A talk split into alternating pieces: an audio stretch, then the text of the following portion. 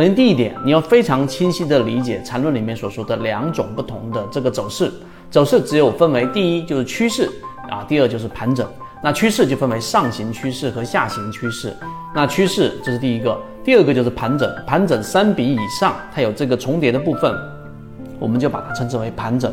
那趋势的结构呢，在缠论里面，第二点大家也要理解，什么是上涨趋势啊，什么是下跌趋势啊，这是很基础的。上涨趋势呢，就是它必须在这个有两个同向的不相交的中枢，我们就把它称之为上涨的，这个方向向上的。那么相反的，就是我们说的下跌趋势，就是两个同向向下的，但是不重叠的，一定记住不重叠的中枢所构成的，就是我们说的下跌趋势。这是第二点。第三点，我们进入到核心，就是到底缠论系统当中里面的所说的预判是怎么样去构成的呢？其实结论就是它是一个概率游戏。通过缠论，你可以在最大概率的情况之下去压下你的筹码。但当市场这个出现一些转折和你预想中不一样的，你有及时离场的机会。这个才是缠论当中的内核。怎么样去实施？第四点，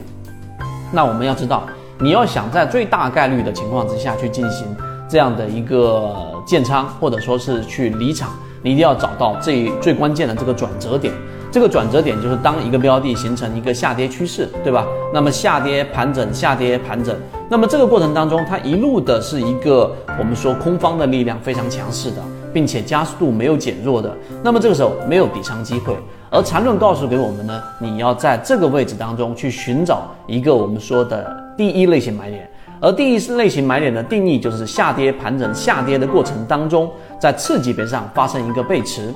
那么这个背驰呢，实际上就是量能的衰竭了。完整的系统专栏、视频、图文讲解，以帮助大家建立完整的交易系统，系统进化模型，一步老莫财经公众平台，进一步系统学习。下跌做空的这个量能出现了衰竭，好。在这个位置之上呢，次级别上一旦发生一个背驰，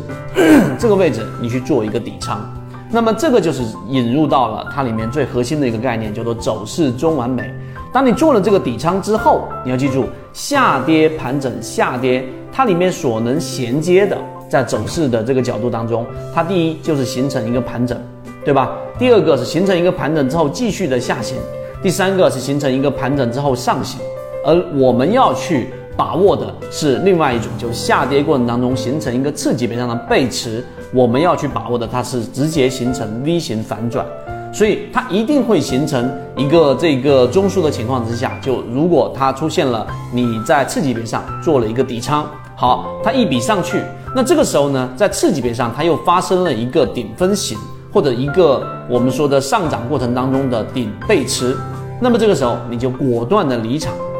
这是离场条件。那么刚才我们说的大概率是指，当它出现了一个背驰的时候，这一笔你做了底仓次级别上，然后这一笔上行，它并没有出现我们所说的顶分型，也就它没有形成一个三笔的结构构成中枢，好，你就把握到了你所要去拿到的这个第一类型买点的 V 型反转。那么这个时候就有很大的一个空间是可以拿到利润的。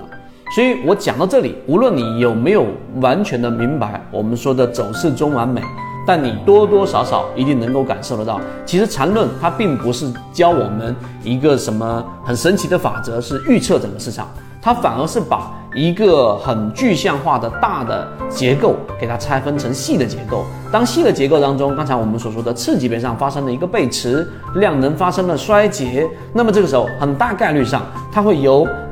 一个小级别的这种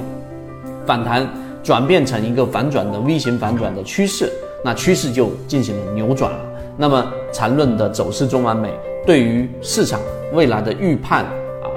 给予我们的很大的一个方法论，在这个地方上就是一个大的关键了。